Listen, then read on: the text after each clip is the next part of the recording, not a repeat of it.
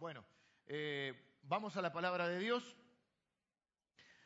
Malaquías 2.10 al 17.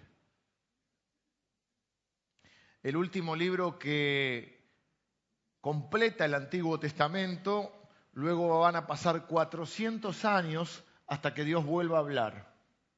400 años de silencio en lo que se conoce como el periodo intertestamentario, entre el Antiguo Testamento y el Nuevo Testamento. Eh, luego el primer libro del Nuevo Testamento que vamos a, encontrar es Mateo. Este es el último del Antiguo Testamento. En el medio van a pasar 400 años en los cuales este, eh, Dios deja esto y les dice, el libro va a terminar, o gran parte sobre el final del libro va a decir, ustedes tienen que esperar al Mesías, al Cristo, Él va a venir. Y, les da algunos indicios de cómo va a ser, de quién va a venir antes, cómo va a preparar el camino Juan el Bautista. Así que ellos tienen que prepararse para dejar un legado, para que no el pueblo de Dios, de, ese pueblo iba a venir, de ese pueblo que está tan complicado, que no está pasando un buen momento en su vida, que no está caminando de acuerdo a lo que Dios quiere. Dios tiene que ajustar un poco, diríamos, ajustar las tuercas un poco y decirle, miren, ustedes de este pueblo va a venir el Salvador, ustedes tienen que dejar un legado espiritual, ustedes tienen que hacer que sus hijos, sus nietos, sus bisnietos y los que vengan atrás caminen conmigo, no pierdan la fe, tienen que dejarle una herencia espiritual porque van a pasar 400 años hasta que yo les vuelva a hablar. Así que ellos quedan esperando la primera venida. Y yo pensaba, qué similitud con nosotros, porque nosotros estamos esperando la segunda venida. Ya Cristo vino, ya cumplió su obra y lo único que falta cumplir es lo que Él ha prometido, que Él va a regresar. Y no sabemos si van a pasar 400 años o 200 años, pero nuestra tarea es hacer que nuestros hijos, nuestros nietos, nuestros bisnietos y los que vengan sigan teniendo la fe en Jesucristo y predicando a Jesucristo como el único camino, la verdad y la vida, como Señor, Salvador, Mesías, Cristo y Rey y que va a volver. Y tenemos que hablar de esa segunda venida y proclamar la salvación que hay en el Señor. Nuestra oración es que en este lugar quede un legado mm, de fe, un legado espiritual, hasta que Cristo venga en este lugar se predique el Evangelio. No le vamos a presentar edificios a Dios, pero sí los edificios los tenemos para para poder funcionar. Y, estamos planificando, y por eso estamos construyendo aquí la vuelta, y por eso queremos seguir expandiéndonos, porque esperamos que más gente se sume a esta aventura de vivir la palabra de Dios, y tenemos la expectativa de que Dios siga salvando personas a las cuales hay que recibir. Porque de hecho dice la Biblia que Dios retrasa su venida por amor a las personas. Yo voy a salvar a algunos más.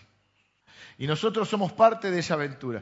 Pero ese es el legado que tenemos que dejar, porque hay una realidad. Dentro de algunos años, espero que muchos, pero dentro de muchos años, muchísimos años, nosotros no vamos a estar más acá. Y entonces la única manera de asegurarnos que el Evangelio siga siendo predicado es dejando un legado espiritual en la vida de los que vienen atrás. Esto es lo que le dice Dios a ellos. Y esto es lo que Dios nos dice a nosotros. Ellos esperaban la primera venida, nosotros la segunda. ¿Eh? Así que vamos a leer este eh, escrito de hoy, que es Malaquías 10 al 17, y después lo vamos a desgranar de a poco. ¿No tenemos todos un mismo Padre? ¿No nos ha creado un mismo Dios? ¿Por qué pues nos portamos deslealmente el uno contra el otro, profanando el pacto de nuestros padres? Prevaricó Judá y en Israel y en Jerusalén se ha cometido abominación, porque Judá ha profanado el santuario de Jehová, que él amó, y se casó con hija de Dios extraño. Jehová cortará de las tiendas de Jacob al hombre que hiciere esto, al que vela y al que responde, y al que ofrece ofrenda a Jehová de los ejércitos. Y esta otra vez haréis cubrir el altar de Jehová de lágrimas, de llanto y de clamor. Así que no miraré más a la ofrenda, para aceptarla con gusto de vuestra mano. Más diréis, ¿por qué? Porque Jehová ha atestiguado entre ti y la mujer de tu juventud, contra la cual has sido desleal, siendo ella tu compañera y la mujer de tu pacto. ¿No hizo el uno, habiendo en él abundancia de espíritu? ¿Y por qué uno? Porque buscaba una descendencia para Dios. Guardaos pues en vuestro espíritu y no seáis desleales para con la mujer de vuestra juventud, porque Jehová Dios de Israel ha dicho que él aborrece el repudio y al que cubre de iniquidad su vestido, dijo Jehová de los ejércitos. Guardaos pues en vuestro espíritu y no seáis desleales. Bueno, hoy traje una Biblia más antigua. esto era una agenda. Se me rompió la agenda. No, no se me rompió la agenda. Rompí la agenda. Le saqué los ganchitos porque si podía meter mi, mi Biblia. Que no es la primera que tengo, tengo otras. Que las anteriores ya directamente se desintegraron. Esta la guardo porque está trabajada. Y algunos dicen, sí, es bueno cambiar de Biblia porque la lees de vuelta, sí, pero también está bueno todo lo que Dios te dijo, todo lo que tenés anotado. Yo te predicaba mucho con papelitos, y los pegaba acá antes, y está toda anotada y está toda escrita. Como decía, creo que Spurgeon, una Biblia destrozada normalmente pertenece a alguien cuya vida no lo está. ¿Mm? Y traje esta Biblia justamente y quería ver algunas Biblias. Muéstrame las Biblias. Sacuda su Biblia en la mano. Bueno, quiero la más destrozada que encuentre. Una que esté bien, bien toda trabajada. Esa está, está cascoteada. ¿Eh? Ya no tiene tapa. A ver esta Biblia. Yo te admiro porque vos podés leer esto. Bueno, pero vos trabajás en una clínica, eh, una clínica, ¿cómo se llama? Una propaganda espectacular le hace, porque si lees esto, yo estoy esperando que salga un método nuevo, si no me voy a operar, porque no voy a andar con la, con la tirita, no voy a andar. ¿Vos podés leer, realmente leer esto? ¿Sí? Le está haciendo publicidad en la clínica de ojos. Espectacular, ¿ves? Biblias así, cascoteaditas, como uno le dice, sin la tapa. Vos tenés la Biblia nueva, está bien, hay que trabajarla. Si es nueva hay que trabajarla. Una que está toda marcada, una Biblia que tiene ahí la fecha cuando Dios te dijo algo, las anotaciones que le, haces al lado. Esto significa que uno eh, va creciendo en el conocimiento de la palabra y Dios nos habla por su palabra. Si uno tiene la Biblia intacta, no, eso está en la mesita de luz ¿eh? o en el living para que quede linda. Mm, pero nunca la lee, no te va a servir de nada. Y acá tenemos que leerla y hay que leer toda la palabra de Dios. Ese es el tema de... Ahora entienden por qué no se predican libros enteros de la Biblia. Porque nos gusta predicar cuando Dios nos salvó, cuando Dios eh, hizo la obra, la victoria eh, de Cristo sobre Satanás. Ya hay pasajes que son más, más, más complicados. Y este es uno de ellos. Y acá Dios le va a decir, no, ustedes están profanando el pacto. ¿eh? Les dice primero que necesitamos obedecer a Dios. Lo voy a, ir marcando porque vamos a leer de a uno, vamos a ir mirando de a uno. El 10, por ejemplo, ¿qué dice el versículo 10? Dice, mm, esta era la letra chiquita, una de las razones por las que la cambié, además de que estaba sin tapa. Dice, ¿no tenemos todos un mismo Padre? ¿No nos ha creado un mismo Dios? ¿Por qué pues nos portamos deslealmente el uno con el otro, profanando el pacto de nuestros padres? Dios dice que nosotros no le estamos obedeciendo. Él es, y, va a decir dos cosas de Dios. dijimos que la línea, el hilo conductor del libro es, soy tu padre y te amo, si no, ni me preocuparía por decirte las cosas. Así que no te vas a ofender cuando Dios te habla o cuando tu padre te corrige o cuando un amigo te hace ver algo, porque si no te amara no te dice nada, lo dice en otro lado como hacen mucho, que en vez de ir a decirte la cosa, la van a decir por ahí. Pero ¿qué hace alguien que te quiere? Te lo dice. Che, te estás equivocando, no estás viendo esto, que todos lo ven. ¿Eh? Y así debería empezar nuestra corrección con nuestro hijo. Antes de corregirlo, decir, hijo, ¿está claro? Soy tu padre y te amo. A partir de ahí vamos a hablar. Y es lo que hace Dios. Y acá le dice, no solo soy tu padre, soy tu creador. O sea, nadie te conoce como te conozco yo. ¿Y qué derecho tiene Dios para decirme qué hacer? Bueno, ahí te di un par de razones. Dios es creador y padre. Creó el mundo, te creó a vos, creó a la familia y te adoptó en su familia como hijo. Y como Él te adoptó y como es tu padre y como te ama y como hace un padre que ama a su hijo, tiene derecho a darte instrucciones para la vida. Sobre todo cuando las cosas no las estás haciendo bien. Y le dice, tenemos un problema. Ustedes están profanando el pacto. La Biblia usa mucho el lenguaje de pacto. Eh, dice, por ejemplo, la Biblia que nosotros estamos bajo el nuevo pacto. Un pacto con Dios sellado, garantizado en Cristo Jesús. Jesús cumple nuestra parte del pacto. En todo pacto ocurre que hay promesas, votos que se hace cada parte o que hacen cada uno del pacto. Al entrar en pacto hacemos eso. Ayer hubo un casamiento, estamos de casamiento en casamiento, y de cumpleaños de 15, arbe de todo, y egresado, y todo, todo, o sea, nos despedimos, despedimos el año, nos despedimos, y nos vemos el día siguiente, pero despedimos. Nos despedimos a fin de año como si no nos hubiéramos ver nunca más, el 2 de enero estamos de vuelta, las oficinas rompen los papeles, bueno, estamos ahí.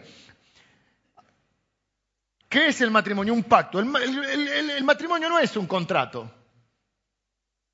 Porque en un contrato, y acá hay muchos comerciantes o gente empresaria, o cuando cualquier cosa, cuando compras un auto en cuota, vos qué te dice alguien, mirá la letra chica. Porque en un contrato siempre hay algo que no te dice. Una cosa es la publicidad, léelo después a ver si es lo mismo. Viaje por 100 dólares a Israel. 100 dólares, ¿estás seguro, che? Y uno dice, acá hay gato encerrado. No hay un león encerrado ahí. Por 100 dólares, más chiquito, más 45 mil cuotas de 200. La letra chica, ¿o no? ¿Cuántos se comieron algún garrón? No sé si es bíblico decir esto así, en arameo. ¿Cuántos se comieron algún, algún garrón por no leer la letra chica? El matrimonio no es un contrato, porque en el contrato uno qué hace? Busca sacar ventaja. En el contrato uno busca eh, ojo, el otro me está queriendo sacar ventaja, tengo que leer la, letra chica y yo busco poner las condiciones que me favorezcan. En el matrimonio uno busca el bien del otro, no el propio. Por eso es un pacto y no es un contrato. Y eso es lo que hacemos en un pacto. Te prometo esto, ven delante del Señor, la cuidarás en las buenas y en las malas, en la salud como en la enfermedad. Es un pacto. Cuando uno se hace ciudadano de un país, bueno, nosotros nacimos en este país, la mayoría, ah, bueno, hay otros que no, que no han nacido en este país. Pero hay otros países que reciben un, tipo de inmigración en la cual vos tenés que hacerte ciudadano. Por ejemplo, Estados Unidos, primero te pueden llegar a dar la residencia, después ser ciudadano. Y cuando uno se hace ciudadano, uno hace un pacto donde va a someterse a las leyes y promete un montón de cosas. Y con Dios estamos en pacto. Y Dios dice, Dios te ha prometido un montón de cosas. Ha juramentado Dios, te voy a cuidar, nunca te dejaré, siempre te ayudaré, siempre estaré contigo, eh, te amaré con amor incondicional. Pero el pueblo de Dios también le hace promesas y votos a Dios. Señor, te voy a seguir. Señor, yo quiero ser como Jesús. Señor, este, te voy a seguir y te voy a servir. Eh, te voy a honrar con mi vida etcétera, incumbe a ambas partes del pacto cumplir con su parte. Los pactos tienen, tenés beneficios y tenés obligaciones. Profanar algo sagrado, eh, profanar es no respetar algo sagrado, no cumplir con eso sagrado de ahí viene cuando se profana algo. Dios habla de difícil. ¿Por qué tanto problema? Porque habla de abominación, ¿no? Dice. Prevaricación, dice esta versión. Prevaricó Judá y en Israel y en Jerusalén se ha cometido abominación. Prevaricación, es profanar es, similar, abominación. ¿Por qué usas palabras tan duras? ¿Quién es Judá, Jerusalén, Israel? Es el pueblo de Dios. Sería la iglesia hoy no cumplió su parte del pacto, no están respetando. Es decir, es como tratar a Dios, no reconocerla como si no tuviera autoridad. Es, es decir, Él es mi padre, pero es un buen padre, pero yo no lo voy a escuchar. Está al mando, pero no le voy a reconocer, no, no lo trato como si no tuviera autoridad. Debería ser obedecido Dios, pero yo no lo voy a obedecer. Eso es profanar el pacto. Y ahora va a pasar a explicar por qué. ¿En qué? Porque siempre yo siempre les dije que este es un libro donde en que va a terminar Dios diciendo, me tienen harto. Por eso les tengo que decir que Dios los ama. Porque vos decís, me tienen harto. Me cansaron, dice mi versión. estoy cansado de ustedes. Varias veces se cansó Dios de... Dios no se cansa eh, Viste que hay cosas, cuando la Biblia dice que Dios no se cansa, se refiere a que Dios en la fortaleza. Eh, pero no te pasa que hay cosas de las cuales estás cansado. Nunca dijiste, estoy cansado de esta situación. No es que estás cansado físicamente, no es que no, dormiste. Estás harto de una situación. Estoy cansado de este trabajo. Estoy cansado de esta persona. Estoy cansado de este jefe. Estoy cansado de este que sí. No es que estás cansado físicamente, estás Ah, bueno, esa es la idea un poco de lo que Dios dice. Me estoy cansando con ustedes. Eh, los amo, son mis hijos, pero tenemos que tener estas conversaciones difíciles. Y primero le voy a hablar a los solteros y después le voy a hablar a los casados, porque parece que el tema viene por ahí en este punto. Va a hablar de todo, como un padre debe hablar de todo con su Va a hablar del dinero. Eh, eh, ya vinimos teniendo algunas conversaciones complicadas. Y hoy va a hablar de un tema que por eso le digo, quiero hablarlo con mucho respeto, con mucho cariño, pero es el que me tocaba. Y esta idea de predicar libros enteros me está complicando la vida. La próxima serie que voy a hacer una serie sobre la fe, como hicimos, ¿eh? sobre cuánto Dios nos ama y todo eso, y estamos todos felices y no nos complicamos. Pero ¿qué va a ser? Solteros, versículo 11 y 12. Muy linda la idea de traer la Biblia esta, pero tiene una letrita.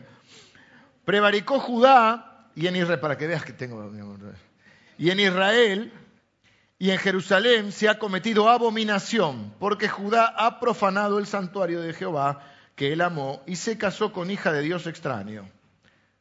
Jehová cortará. Vamos ahí. Bueno, bueno, te leo el 12. Jehová cortará de las tiendas de Jacob, siempre Jacob, Judá, Israel, todo el pueblo de Dios, al hombre que hiciere esto, al que veja y al que responde. Dije, esto no lo había leído, acá hay otro pecado. Acá hay otro pecado que no lo había visto. ¿Qué dice? Al que veía. Pónganlo grande ahí. Al que vela y al que responde y al que ofrece ofrenda a Jehová de los ejércitos. Esta es otra versión que yo tengo. mire si, mire si el, escriba se le, se le iba en vez de una L una J. Al que veja, ese es otro pecado. Vejar a alguien. Y también es abominable. Y entraba perfecto. Dije, ¿saben que mientras lo leía pensé, dije, uy, acá hay otro. Sinceramente, me comí un pecado. Los solteros, ¿qué le dice a los solteros? No se casen con la persona equivocada. Hace un par de sábados, no me acuerdo, dos o tres sábados, dimos un taller, di un taller sobre, eh, sobre noviazgo, pero se llamaba Casate. Era para, enfocado a, los chicos más grandes, porque hay que adaptarlo a las edades.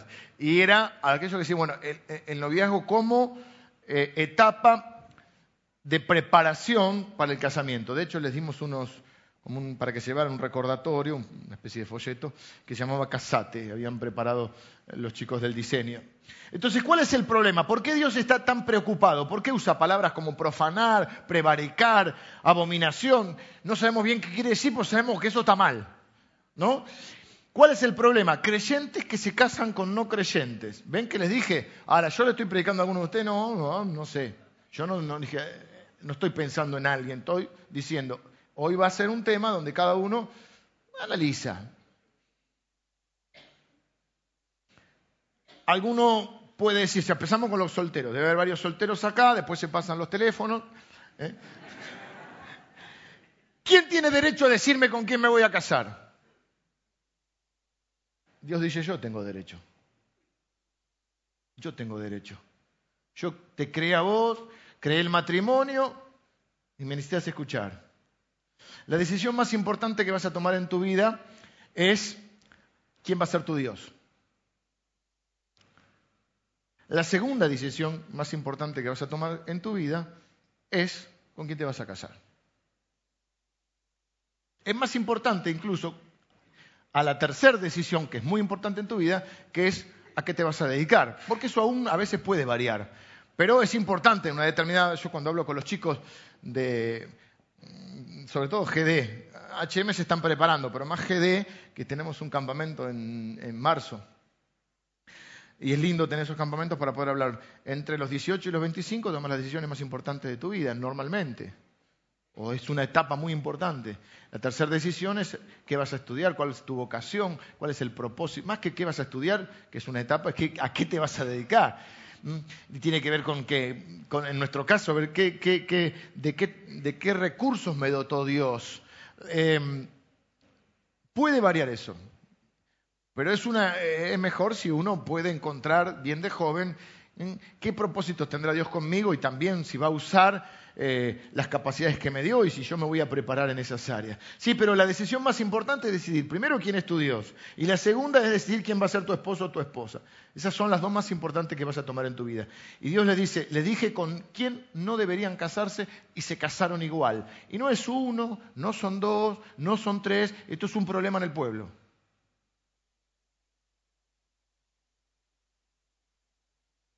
Si quieren, predico de Juan 3:16. Hay gente que cree que la Biblia es un libro anticuado, un libro viejo. No, no se aplica ahora, el mundo cambió. Este libro, la Biblia tiene unos cuantos años, ¿no? Pero este libro de Malaquías son 2.500 años atrás, 2.400 y moneda. ¡Qué viejo! Es antiguo, no se aplica hoy. Probémoslo. Dame un rato. Vamos a ver si la gente no repite los mismos errores. Hay gente entonces que cree, si un creyente se casa con alguien que no es creyente y algunos de ustedes dicen, pero yo estoy en ese grupo, bueno, no, no estoy juzgándote, yo estoy diciendo lo que pasaba y aparte, ¿a quién le estoy hablando ahora concretamente? ¿A quién está hablando Dios? A los solteros. Después hablamos, lo que estamos del otro lado. Estamos hablando a los solteros. ¿Qué le dice a los solteros? No te podés casar con cualquiera. Dijimos en el taller, no solo es importante que elijas la persona correcta. ¿Qué era lo más importante si alguien estuvo? Alguien que haya estado en ese taller, por favor, levánteme la mano. No estuvo nadie. O sea, de a partir de ahí no vino más nadie. Así estoy hecho un... Bueno, ¿para qué me preparo? ¿Para qué estudio? Bueno, lo más importante, terminaba el taller, el remate era, es importante la persona correcta, que elijas la persona correcta, pero lo más importante es que seas la persona correcta. Que vos seas la persona correcta. Que vos te prepares de tal manera, que vos seas la persona que ama a Dios, que obedece su palabra, que ama a las personas, que va a tener, que está preparada para ese casamiento para esa unión, para ese pacto. Pero si un creyente se casa con un no creyente, ¿cuál es el problema? Que ahora que estamos en la etapa de la tolerancia y todas estas palabras que suenan tan lindas, ¿eh? va a ser difícil que tus hijos conozcan y amen al Señor de todo corazón si mamá y papá ni siquiera están de acuerdo, no en amar a Dios, en quién es Dios. No, para mí Dios son la, naturaleza. No, para mí Dios es una chispa divina. Para mí Dios, pues, este, pues hay muchos dioses. Pues está Buda, algún otro. Para mí no existe Dios. es muy difícil. No, pero yo conozco a alguien que sí, hay muchos que, bueno, Dios en su misericordia mm, acomodó las cosas, pero esas son las excepciones no la regla. Y las excepciones no hacen otra cosa, cualquiera que, fue a la, escuela, que nos enseñaron? Que las excepciones no hacen otra cosa que confirmar la regla. Y si Dios dice algo, lo dice por algo. Y todos creemos que somos únicos y especiales. Para algunas cosas es verdad, Dios te hizo único, especial, tu huella digital, le decimos a la gente, y es verdad. Pero hay cosas que se repiten en todos nosotros. Y todos nosotros, este sector que es un poco más grande, alguna vez fue joven y creyó que los demás no lo comprendían porque ustedes no saben lo que yo siento. Ustedes no saben el amor que nosotros dos nos tenemos, como si nosotros dos fuéramos las únicas personas en el mundo que una vez se enamoraron. Y todos dijimos esa pavada, ustedes no saben lo que siento. Este amor es único, vos crees que tu amor es único y se enamoró medio mundo o más de medio mundo. Se enamoré, me enamoró. Se enamoró, me enamoré, me enamoré yo. Canta Sabina. Y sí, tus padres no te entienden porque ellos nunca amaron. Tu vieja siempre fue vieja. No. Mirá la foto. Esta era la abuela. ¿No vieron la propaganda esa que aparece la abuela? Y la abuela era una modelo. Estoy siendo elegante. Esa era tu abuela, dice.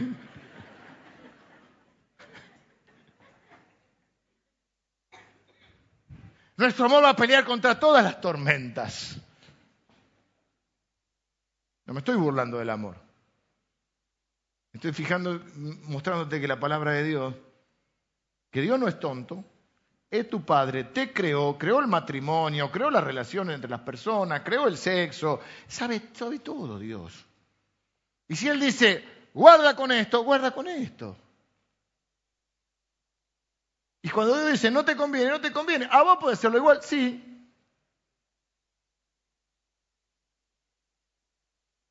A los solteros quiero decirle un par de cosas, aunque ya hice el taller, pero no importa. Rápido.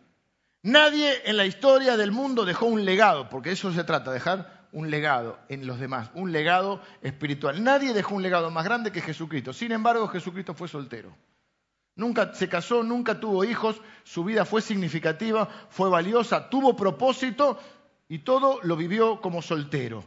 La decisión más importante, te dije, que vas a tomar en tu vida es quién es decidir quién va a ser tu Dios, Jesucristo. La segunda decisión más importante en tu vida es con quién te casarás y a veces lo mejor es que no te cases.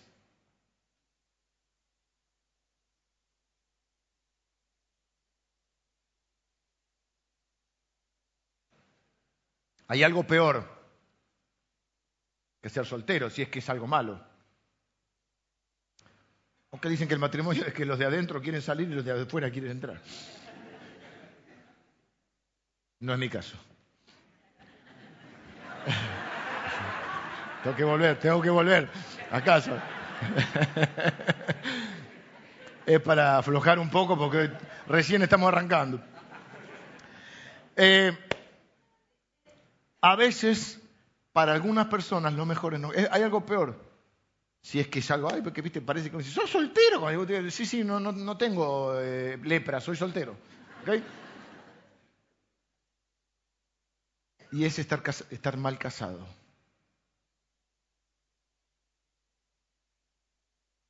Si usted es un soltero que se siente presionado, y si se ha sentido presionado esta iglesia, yo quiero no solo quitarle la presión, sino pedirle perdón. Y si alguno en esta iglesia ha tenido una actitud de presionar a alguien, por favor, no es lo que nosotros creemos. ¿Cómo, querida? ¿Cómo que no te casaste? Son muy exigentes vos. Hablamos de eso en el taller, las expectativas razonables. Pero viste, hay personas que empiezan con una lista, que tienen que encontrar la persona perfecta. Claro, y si primero esa persona no existe, y si existe esa persona perfecta, ¿estás seguro que te va a elegir a vos? Claro, porque ponen una lista así, arrancan una lista así, van, pasa el tiempo y algunos terminan con una lista y con, que esté vivo me conformo. si respira, me conformo.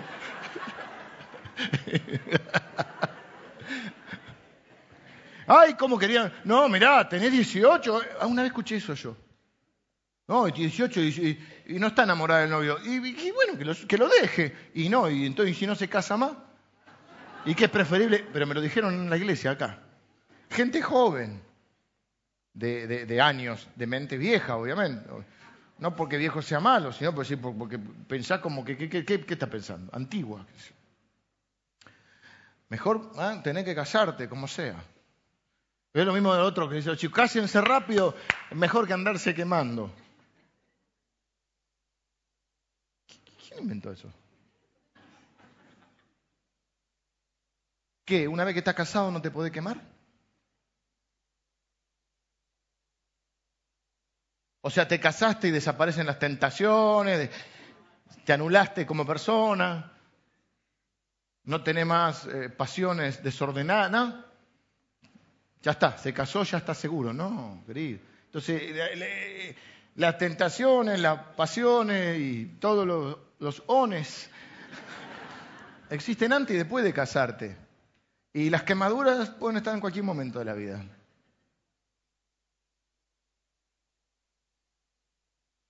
Así que si usted es un saltero o soltera, como yo no estoy ni comprometido, ni casado, ni nada. Se siente mal Lola. No, está bien. Es más importante. Es soltera Lola, así que. Tenemos que ver con quién se va a casar Lola. ¿Eh? Ni me hables. Para colmo con esas vinchas que nos deleita. Pobrecita. Bueno, se siente mal. Eh, si usted es soltero o y o soltera, o soltera, su relación con Jesús es la relación más importante que va a tener en su vida. Y cualquier persona, esto lo voy a decir de vuelta, ahí está ahí, qué lindo, mira, la decisión más importante, no, esta no es. Ahora te digo, eh, yo la leo y ustedes la escriben. La relación con Jesús es la relación más importante que usted va a tener en su vida. Y cualquier persona que estropee esa relación con Jesús es la persona equivocada. Si lo puedo decir de vuelta. En realidad lo había dicho para las mujeres. Y después lo, le cambié a persona. Primero dije, mujer, la relación con Jesús hombre que vas a tener es la relación más importante que vas a tener en tu vida. Y cualquier hombre que estropee esa relación es el hombre equivocado. Ahora lo agregamos a, porque da más, da más Jesús hombre, pero los hombres también, si tenemos una relación con Jesús, cualquier persona que estropee mi relación con Jesús es la persona equivocada. ¿Me quieren igual? No maten al mensajero, por favor. Acuérdense que Malaquía significa mi mensajero. Yo no soy Malaquía. Me toca decir esto. Está acá. Yo cuando arranqué Malaquía no sabía que estaba todo, no lo, leí todo, me mandé. Pablo en Primera Corintios también, y Emilio también lo dijo. ¿eh?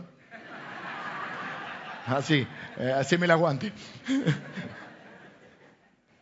Dios le dice, ¿cuál es el problema? ¿Cuál es la abominación? ¿Qué me va a decir a mí con quién, con quién me voy a casar Dios? Porque soy tu padre, te creé, creé el matrimonio, creé el sexo, sé lo que es el amor, sé lo que es estar enamorado, no lo inventaste vos, no soy la primera persona en el mundo que está enamorada, pero esto es lo que tenés que hacer. No te cases con alguien que no, no, no ha decidido tener o seguir al mismo Dios. Las decisiones que tomamos en los años de solteros nos ponen en matrimonios en los que nunca deberíamos haber estado porque empezaron con relaciones que nunca deberíamos haber empezado. Y no lo puedo repetir. Menos mal, dice el otro. Ahora vamos con los casados. Se sacan el casco los solteros, se lo pasan al casado. 13 y 15, pónganlo porque si no voy a, a encontrar vejaciones donde no las hay. Eh, Malaquías 2, 13 al 15. Y esta otra vez haréis cubrir el altar de Jehová de lágrimas, de llanto, de clamor. Así que no me diciendo esas son lágrimas de cocodrilo. No te quiero ni escuchar, está enojado. El domingo pasado le tiró estiércol en la cara. No, le dijo, no le tiró, dijo, si no cambiaste voy a tirar estiércol en la cara. De eso se acuerdan, ¿no? Nunca habían leído un sermón que diga, ¿eh? Dios te va a tirar estiércol en la cara. Qué lindo mensaje, ¿eh? Qué inspirador. Así que no miraré más a la ofrenda para aceptarla con gusto de vuestra mano. Mas diréis, ¿por qué? Porque Jehová ha atestiguado entre ti y la mujer de tu juventud contra la cual has sido desleal, siendo ella tu compañera y la mujer de tu pacto. Sabían que el matrimonio es un pacto. ¿Y qué es lo que lo hace un pacto, entre otras cosas? el intercambio de promesas, de votos, de juramentos, y hay otro elemento que tienen los pactos. ¿Cuál es? Los testigos. Los pactos tienen testigos, van al registro civil, cada uno lleva al mejor amigo o al hermano o a alguien muy cercano y es el testigo de tu casamiento. ¿Sí?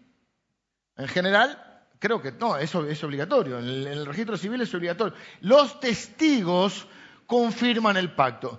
Dios dice, yo he atestiguado. ¿Qué dice Dios? Yo soy el principal testigo de tu casamiento. Uy, es duro. Me da pena, mira, mira cosas. Dios dice, yo estuve ahí cuando prometiste lo que prometiste.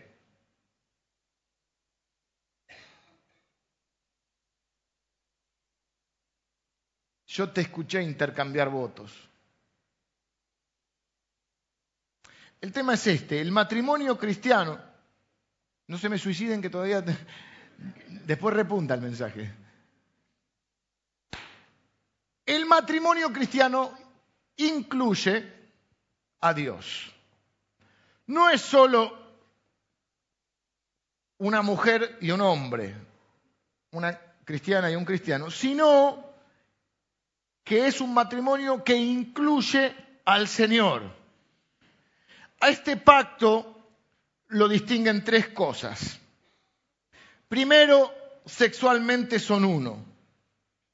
Esto es algo que yo debo reconocer, no lo tenía tan claro. Una vez me lo explicó el pastor Emilio, porque yo creía que la unión sexual por sí ya era un casamiento. Yo dije, estamos todos divorciados 20 veces, 30 veces, no sé, cada uno. Julio Iglesia, 500. O sea, pensaba que la unión sexual ya era un matrimonio por el hecho de una sola carne. Pero no es así, es un elemento, pero no es el único. Después se lo preguntan al pastor Emilio, porque no me acuerdo toda la explicación. El pacto es superior porque tiene otros componentes. Tiene el componente de la unión sexual, son uno. Tiene un segundo componente, es decir, tres componentes yo. El segundo es que relacionalmente son compañeros en la Biblia, es cuando habla de la compañera o el compañero, habla de amistad. A mí me encanta cuando hago los...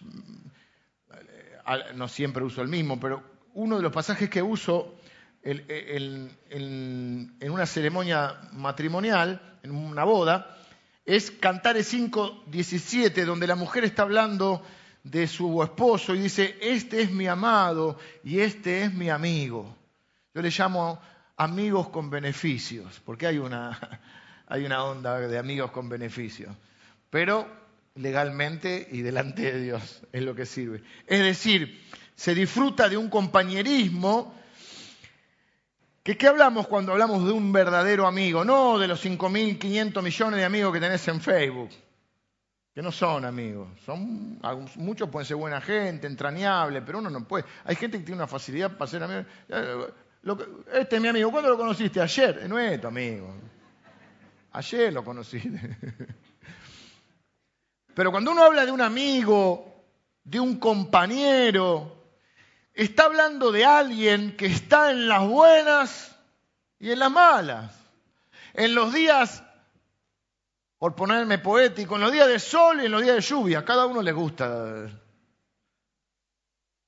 El, domingo, el viernes, el pastor Fabián hablaba acerca de cómo enriquecen las diferencias. El matrimonio es cierto, uno le gusta una cosa, a otro le gusta otra.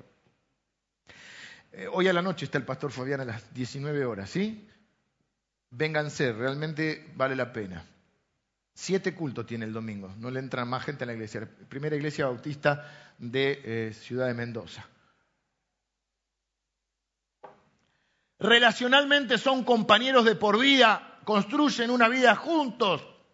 A ver, Emilio y Dorita. Dorita toda está joven y linda. Ese peinado que tiene Dorita tan moderno. ¿Cuántos años hace que se casaron? 32. No le, no le voy a preguntar a Emilio la fecha porque después lo hago quedar mal. Yo lo conozco, que él sabe de la Biblia, pero distraído. Así que le voy a preguntar, Dorita, ¿cuándo? En mayo. ¿Qué día además? ¿Te acordás, Dorita? Fíjate en el anillo. ¿eh? Dora, no me patines en esto. El 5 de mayo cumple 32 años casado. ¿Y de novios? Tres. 35 años. Ha habido días difíciles. Emilio Baidía, para no ser autorreferencial, para hablar. Si no, claro, siempre quedo yo crucificado ahí, ¿no? Vamos. Hay días que te vuelve loco, Dorita. O sea, de joven te volvía loco, en otro sentido. Pero hay días que te vuelve loco. Y eso que volverlo loco a mí, yo lo he visto igual enojado. No mucho, igual. El enojo de él es un enojo piadoso. Hay días que Emilio te vuelve loco. Ese. Ese. No vamos a preguntar quién vuelve más loco a quién. Los miro a ustedes, no predico para ustedes, pero algunos de ustedes a su cónyuge lo vuelven loco. Lo vuelven loco. Algunos se rayan. No haga nadie así. Ayer estaba, ¿eh? cambiando los canales, estaba Pepe Argento. Y había una novia que estaba trabajando en un cementerio. ¿Saben quién es? Franchella. Y estaba trabajando en un cementerio. y había un fantasma, era una historia, todo, todo, medio loco. Era la novia que se le había prendido fuego el vestido y se había quemado antes de casarse, ¿no? Pero era toda una mentira. Y dice, ¿por qué no fuiste vos, Moni?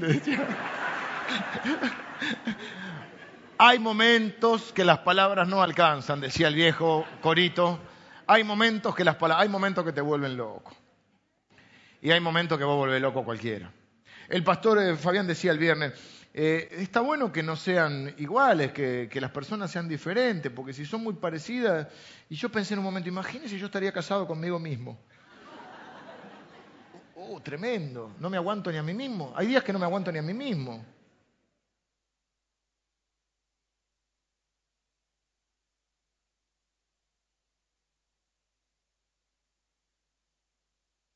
El matrimonio es eso, es que están ahí en los buenos y en los malos momentos y perseveran juntos y no se dan por vencidos. Y porque eso es lo que hacen los buenos amigos, los buenos compañeros. Tercero, es espiritual. Dios une ambas almas y el Espíritu Santo obra en y por medio de ellos en el matrimonio. Bueno, esta es la charla del matrimonio, pero el escenario acá es el divorcio. Porque dice Depende de la versión, pues yo estuve buscando todas las versiones a ver si encontraba una salida para no... Eh, acá habla del repudio. Y, otra, y dice, eh, esta versión como dice, aborrece. Alguna dice aborrece el repudio, otra dice odia el divorcio. Eh, diferentes versiones. ¿Quién tiene Biblia de las Américas, por ejemplo? Nadie usa Biblia de las Américas, es muy buena Biblia. Allá, allá, Búsquese el versículo, ya le digo cuál. El que habla del divorcio, del repudio. Detesto, ¿y qué dice? ¿Repudio o divorcio? Divor, detesto el divorcio. NBI, y ahí esta dice, la nuestra dice, odio el repudio. O aborrezco. Aborrece. Bueno, se van dando la idea. Porque quiero aclarar esto. El contexto de Malaquías es puntual. Dios está hablando en este contexto. Es un tema muy difícil el del divorcio. No lo voy a desarrollar hoy porque tendríamos que hacer un taller específico sobre eso. No voy a profundizar, pero voy a decir algunas cosas. Yo antes, cuando era más joven, mi papá siempre me decía, y eso que mi papá era un hombre de muchas convicciones, pero me decía, hijo, las cosas no son blanco o negro. Hay grises en la vida. Y yo era una persona que Encima estudié una carrera en matemática y para mí trataba a las personas como A más B igual C. Hasta que fui pastor, me volví pastor y empecé a conocer las historias de las personas y comencé a amar a las personas y comencé a ver las cosas que habían vivido las personas, las cosas que me abrían su corazón para contarme y aquel que es pastor debería tener la conciencia, aquel que es consejero, aquel que es hermano mayor, aquel que es líder de grupo, aquel que, alguien abre su corazón, debería comprender, tener temor de Dios y respeto, que si alguien te cuenta algo, es algo que debe quedar ahí. Lo primero que yo le digo a alguien cuando nos sentamos es, mira, si vos me vas a contar algo, me vas a hacer a contar algo, yo tengo, ¿vieron cómo los curas tienen el, el secreto, el voto de confesión. Los profesionales en la psicología tienen en mano el confidencialidad. Si vos rompés la confidencialidad, te pueden hasta sacar la matrícula. Bueno, los pastores no le sacan la matrícula y hacen desastres con eso. ¿eh? Incluso se puede como intentar manipular a la gente con eso. La realidad es que digo esto porque cuando la gente abría su corazón y me contaba las cosas que había vivido, me di cuenta que esto no es matemática y que nunca fue el corazón de Jesús el condenar a las personas, porque hay que entender, hay que ponerse en los zapatos. La misericordia es ponerse en los zapatos de la persona. De hecho, existe un don. La misericordia tenemos que tenerla todos. Pero existe un don que es la misericordia, que es la persona que sin haber vivido algo puede sentir lo que el otro siente. Eso es un don espiritual. No lo tenemos todos. Todos tenemos que ejercer y practicar la misericordia. Es tratar de ponernos en el lugar de otro. Pero el don de la misericordia, esa persona dice, mira, eh, a esta persona se le murió un hijo, a vos no se te murió un hijo, pero podés sentir lo que esa persona siente de una manera sobrenatural. Ese es un don de Dios, el don de la misericordia. Y la gente me contaba lo que le había pasado y me di cuenta que son cosas muy complicadas, muy devastadoras, y entre más viejo me pongo, más me siento como un padre. Y me pregunto, ¿qué le diría a mi hija? Y el problema es que la gente hace cosas malas, hace cosas viles, hace cosas muy dañinas, no quiero entrar en detalles, pero las hacen de una forma habitual, sin arrepentirse, y se vuelven muy difíciles de tolerar.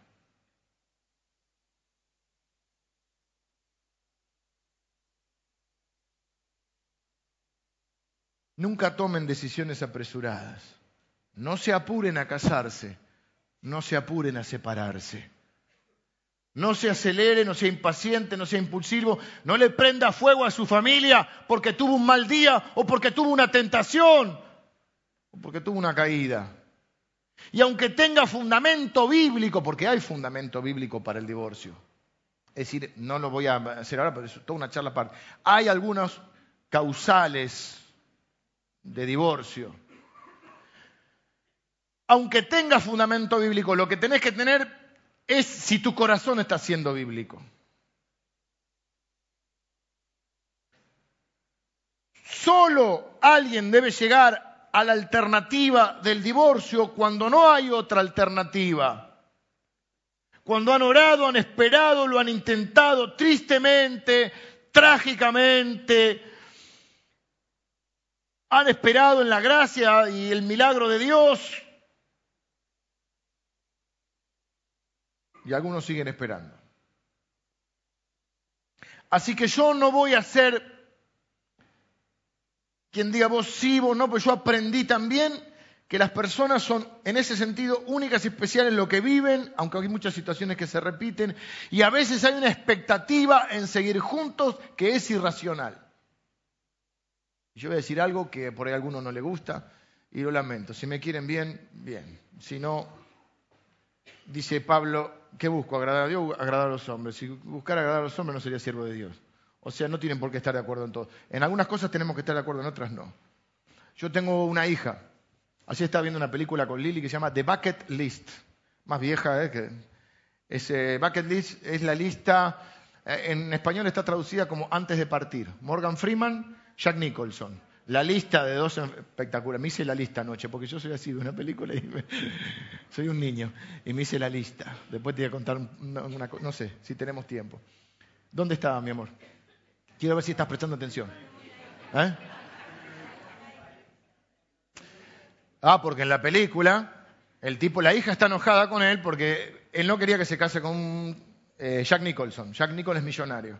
Jack Nicholson. Y entonces la chica se casa igual, y él no, lo invitaron a la fiesta, a la boda, porque no estaba de acuerdo. Al poco tiempo el, pibe, el, muchacho le pegó y ella vino con que le había pegado eh, y él mm, intervino, la chica se enojó porque él intervino, hasta que otra vez le volvió a pegar, ya más grave, y no le dijeron a él, porque ya sabían que se iba a enojar, él estaba separado de la mujer, pero se enteró igual.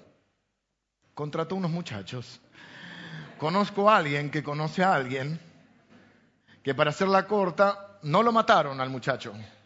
No sé cómo lo dejaron, pero el muchacho no apareció más. Y la chica se enojó con él por haber intervenido. Dice, lo haría de vuelta.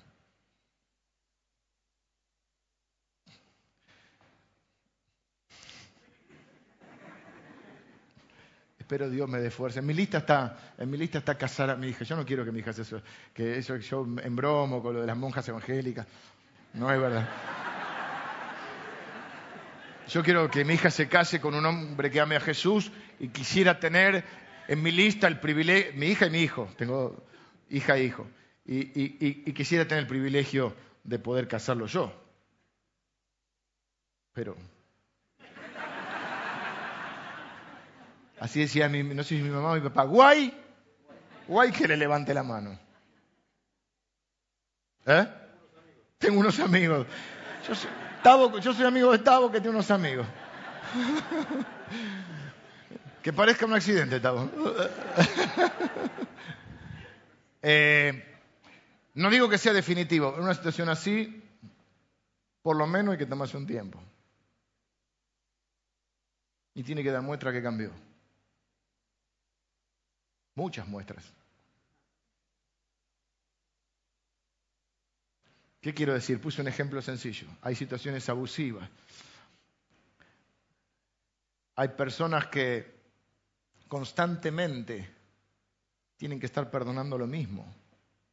No solo violencia, inmoralidad, eh, una lista larga. Así que yo no voy acá a decir, eh, lo que estoy diciendo es, no se apuren, no se apuren a casarse, agoten las instancias si están casados. La idea principal es esta, Dios le importa tan... ¿Ya es la hora? No acá, vos porque no tenés nada que hacer, yo me tengo que ir.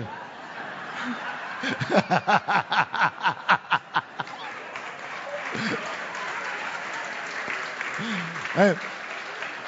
Yo empecé a, predicar en la casa de él. Él y la esposa y yo. Y mi mujer. Y este vago se quedaba dormido y yo digo, pero te estoy predicando a vos. Pues yo era líder, líder de hogar. Era el líder de hogar de él allá. Buenos tiempos. ¿eh? ¿Te acordás? Y sí, era chico. Fue la de la voladura de la AMIA. Fue, nos tocó el día de la voladura de la AMIA. Tocaba la guitarra, Lili, sí señor. Hacíamos un culto bárbaro, éramos cinco. Después creció un poco. Sí, después dejaste mal testimonio. Seis, dice. La culpa no es el predicador o el dueño de casa. Da mal testimonio del barrio. Todavía no empecé a predicar. Bueno, la idea es esta. Dios le importa no solo tu vida, sino tu descendencia, el legado que vas a dejar, la familia que vas a dejar. Esto es muy importante. Si leemos Malaquías 2, 15 y 17. Léalo a alguien, por favor, porque no, ahí está. No hizo el uno habiendo en él abundancia de espíritu. ¿Y por qué uno? Viste que dice, de los dos hace uno. Porque buscaba qué cosa? Una descendencia para Dios. Guardaos pues en vuestro espíritu. Otro dice, guarden su corazón. Y no sean desleales con la mujer de vuestra juventud.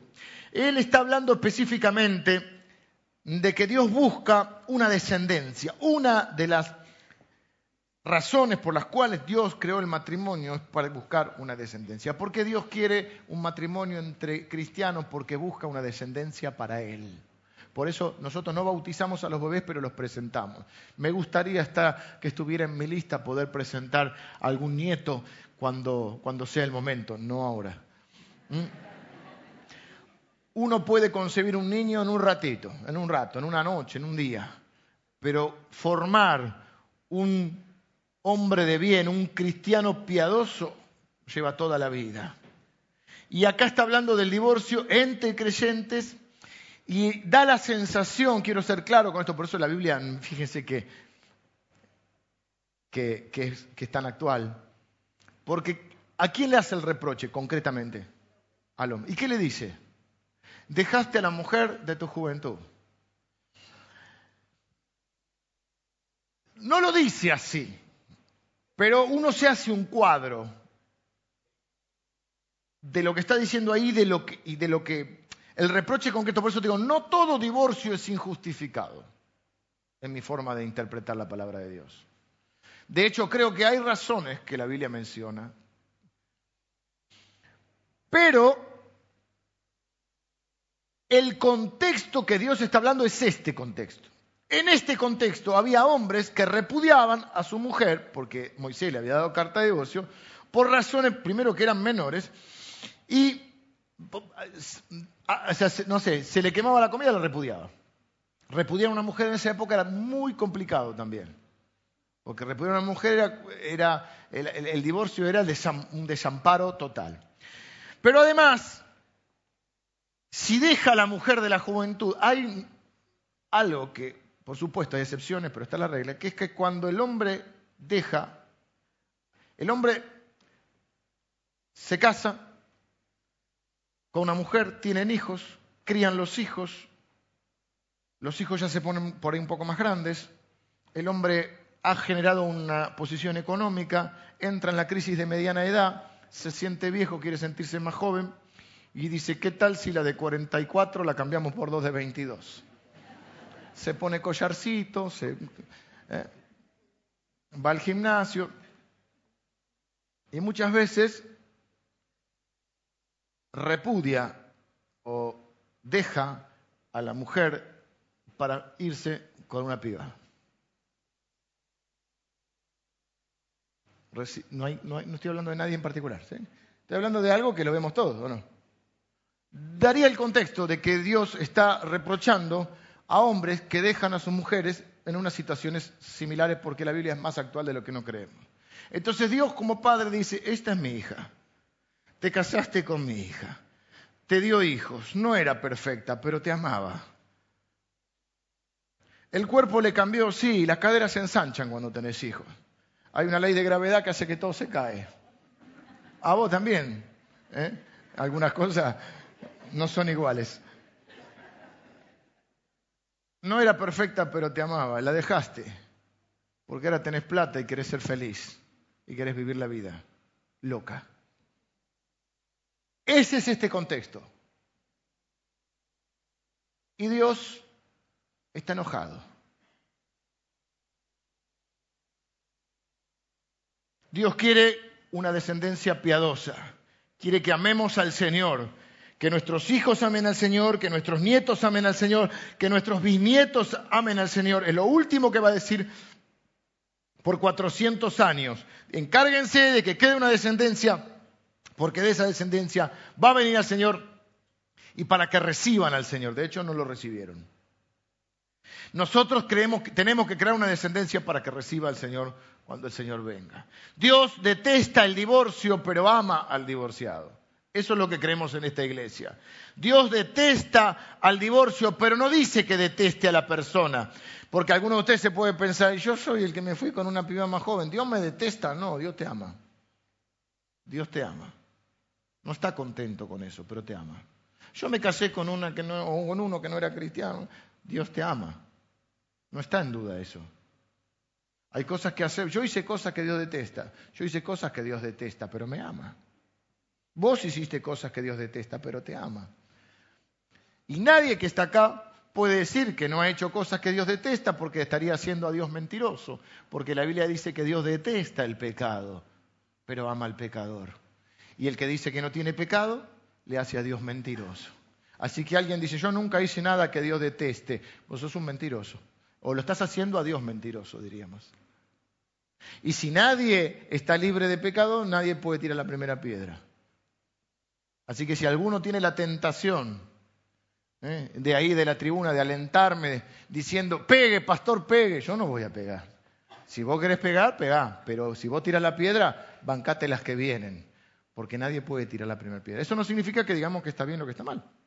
Y Dios dice, esto está mal.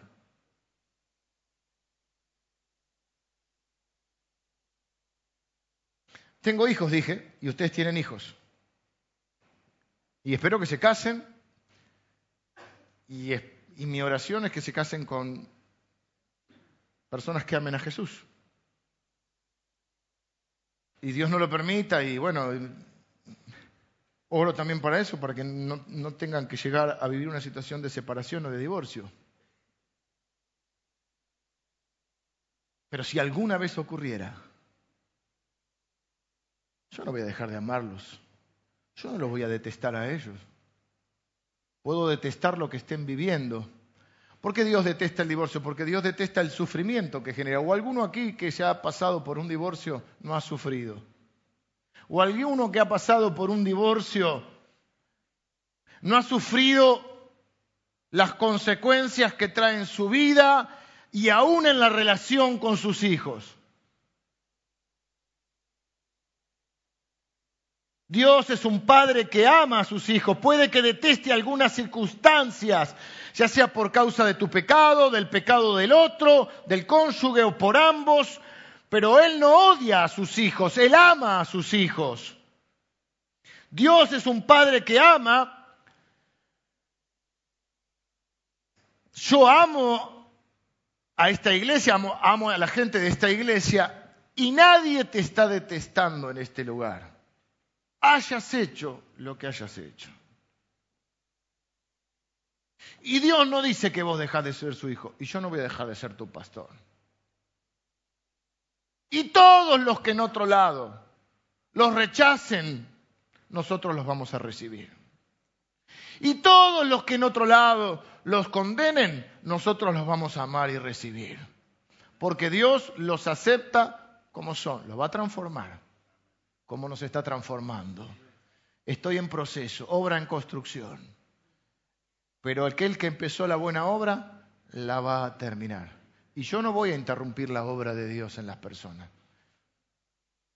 Yo no tengo una vocación policial, tengo una vocación pastoral. Me estoy yendo del tiempo. Gracias, pero eso es como para más. Vengan los músicos. Lo que Dios detesta es el sufrimiento. Lo que Dios detesta es la confusión que acarrea el divorcio, sobre todo cuando hay niños de por medio. Muchos de ustedes no se han divorciado, pero muchos de ustedes son hijos de padres divorciados. Y han sufrido, saben lo que se siente. No todos los casos son iguales. Dios detesta el caso que está hablando en Malaquías.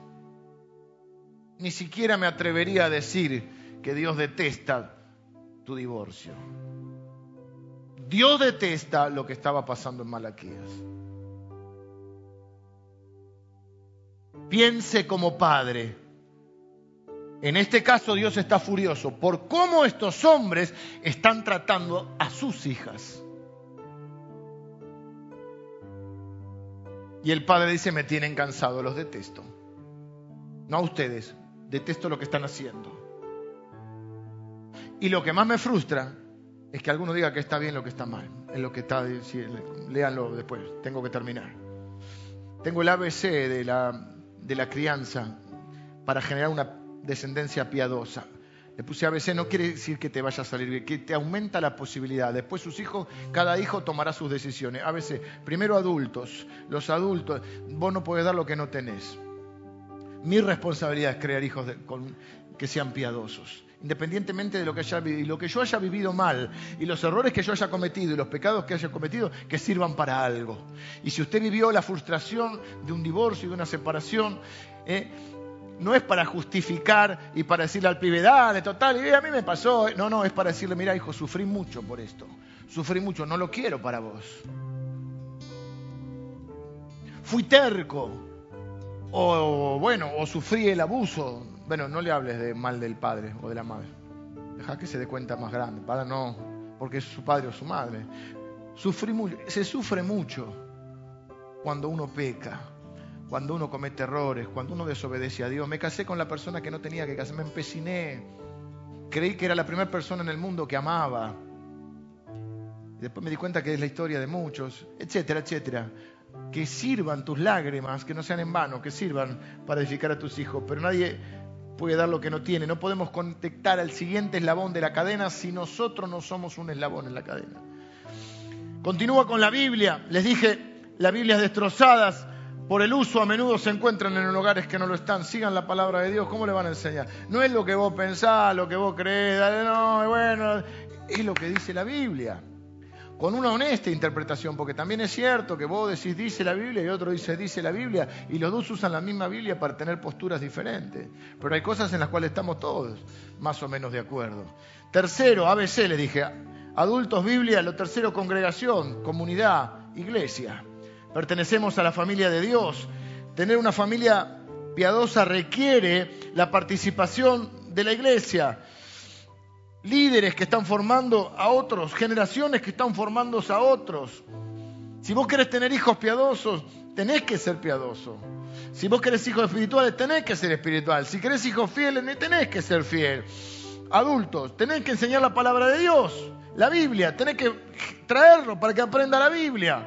Tercero, tenés que conectarlo con la comunidad y no se va a conectar si vos no venís. Permítame cerrar con esto.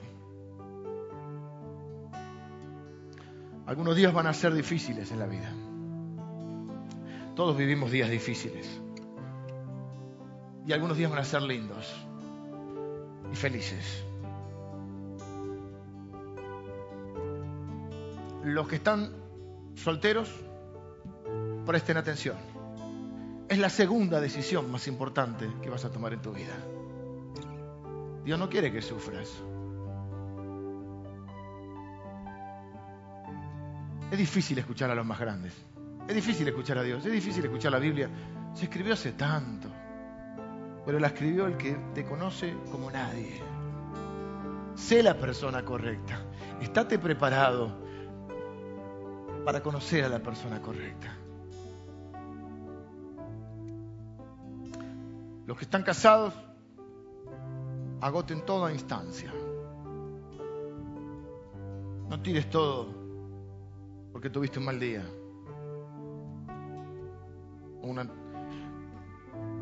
Hay días que te va a volver loco. Y hay días que vos la volvés loco. O viceversa.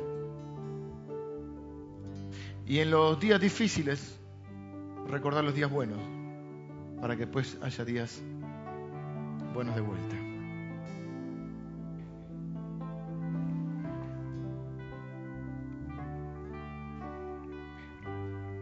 El bucket list. Mi bucket list. Algunas cosas por no se las voy a contar. Hola. No me corten. Sé que estoy pasado de tiempo, pero no me corten. No se hace eso al pastor. Me gustaría ver un partido del Barça en el Nou Camp. Me gustaría predicar en los cinco continentes. Llevo dos, me faltan tres.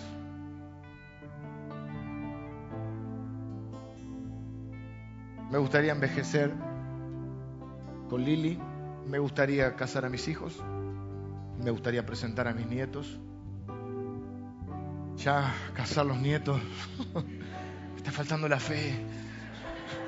Es el último ítem, ¿viste? Lo hago y me muero. Pero en la lista de todos debería estar crear una descendencia para Dios.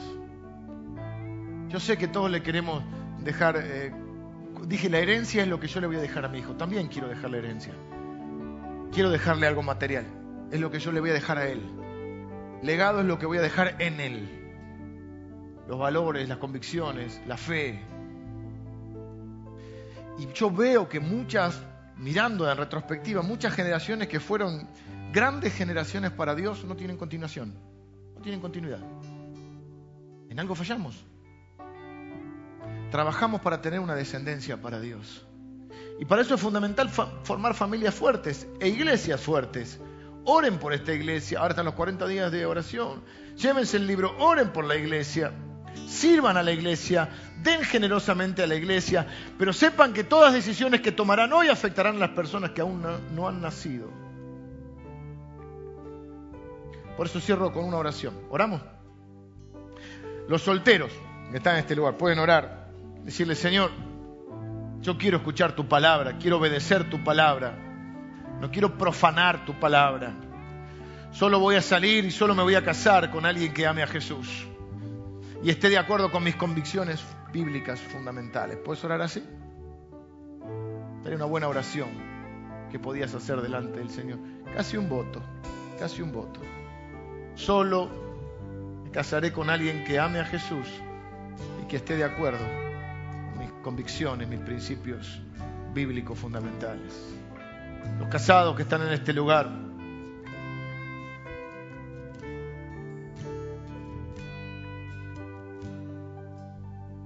Señor, hacemos el voto de tomar decisiones motivados por el legado que le vamos a dejar a nuestros hijos, a nuestros nietos y a los que vengan detrás.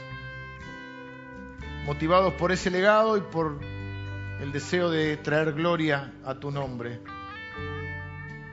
Trataremos de dejar de lado el egoísmo y la falta de visión.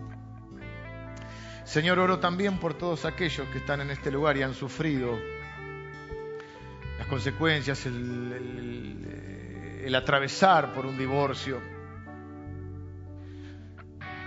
Señor, por aquellos que no están divorciados, pero están sufriendo ese matrimonio. Señor, yo sé que tú les amas, que tú no detestas a tus hijos, tú amas a tus hijos. Y Señor, todos los que estamos en este lugar hemos tomado malas decisiones muchas veces. Muchas veces te hemos desobedecido. Muchas veces hemos sufrido las consecuencias de la desobediencia o de los pecados de otros. Y nosotros, Señor, queremos ser una iglesia que encarne tu corazón. Señor, queremos ser como Jesús. Amar y recibir a las personas. Porque para ti no hay ciudadanos de primera y ciudadanos de segunda. Somos ciudadanos del reino de Dios. No hay pecados más graves que otros. A los fines, hay diferentes consecuencias, pero a los fines el pecado es pecado sea cual fuere. Y nadie en este lugar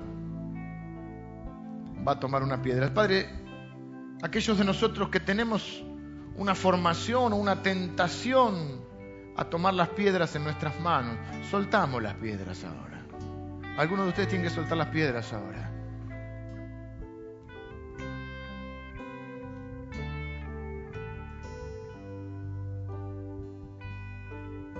Señor, amamos a cada persona y aquellos que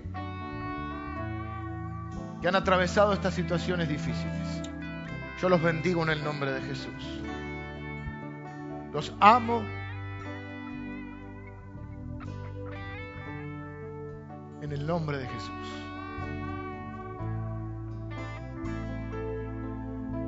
Los bendigo. Le pido a Dios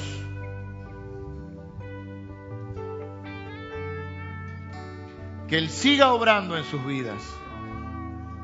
Le pido a Dios en su infinito amor y su infinita misericordia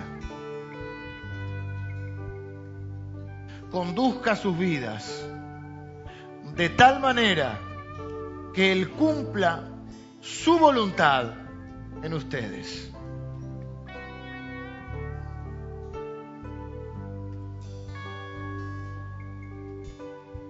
Y esa voluntad traerá honra y gloria a su nombre. Traerá bendición a la vida de sus hijos. Y Padre, en tu infinita misericordia y en tu infinita en tu infinito amor. Tú eres un Dios de nuevas oportunidades. Y yo creo en esas nuevas oportunidades.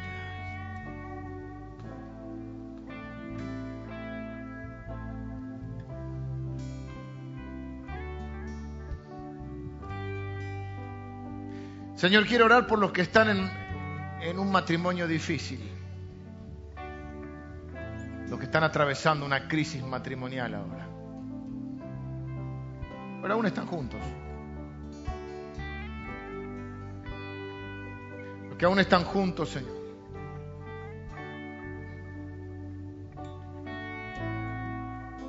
Pido que los ayudes en el día del conflicto.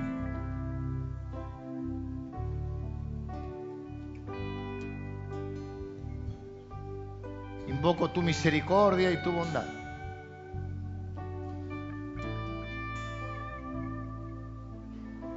Para que los ayudes a salir adelante. Señor, para las personas que están sufriendo situaciones abusivas.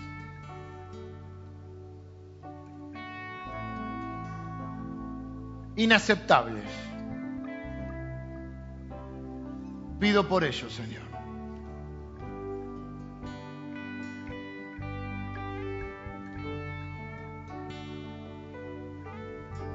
Para que solo reciban el consejo de personas sabias amorosas, que encarnen el corazón de Dios.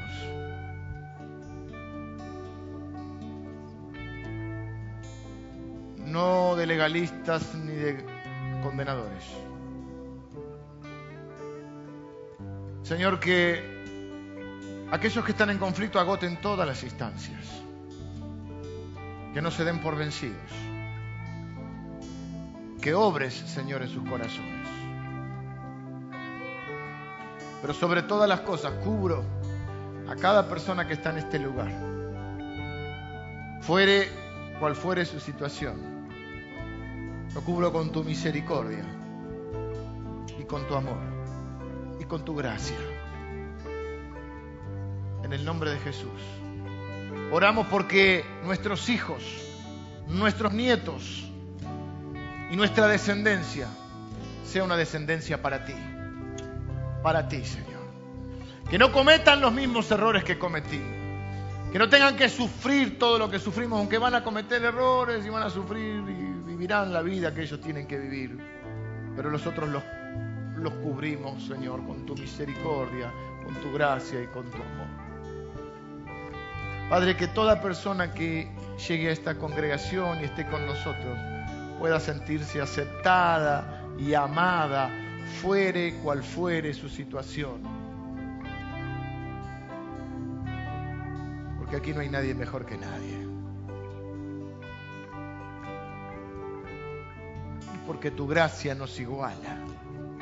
Así como el, el pecado nos iguala, tu gracia nos iguala.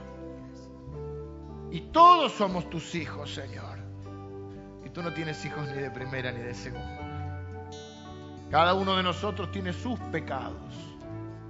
Cada uno tiene cosas en su vida, en su carácter y en sus hechos que, que tú detestas, Señor. Pero detestas las cosas que hacemos, pero no nos detestas a nosotros, tú nos amas, Señor. Yo te doy gracias porque esta es una iglesia que ama. Te pido que siga siendo así y que pueda encarnar tu corazón. En el nombre de Jesús. Amén.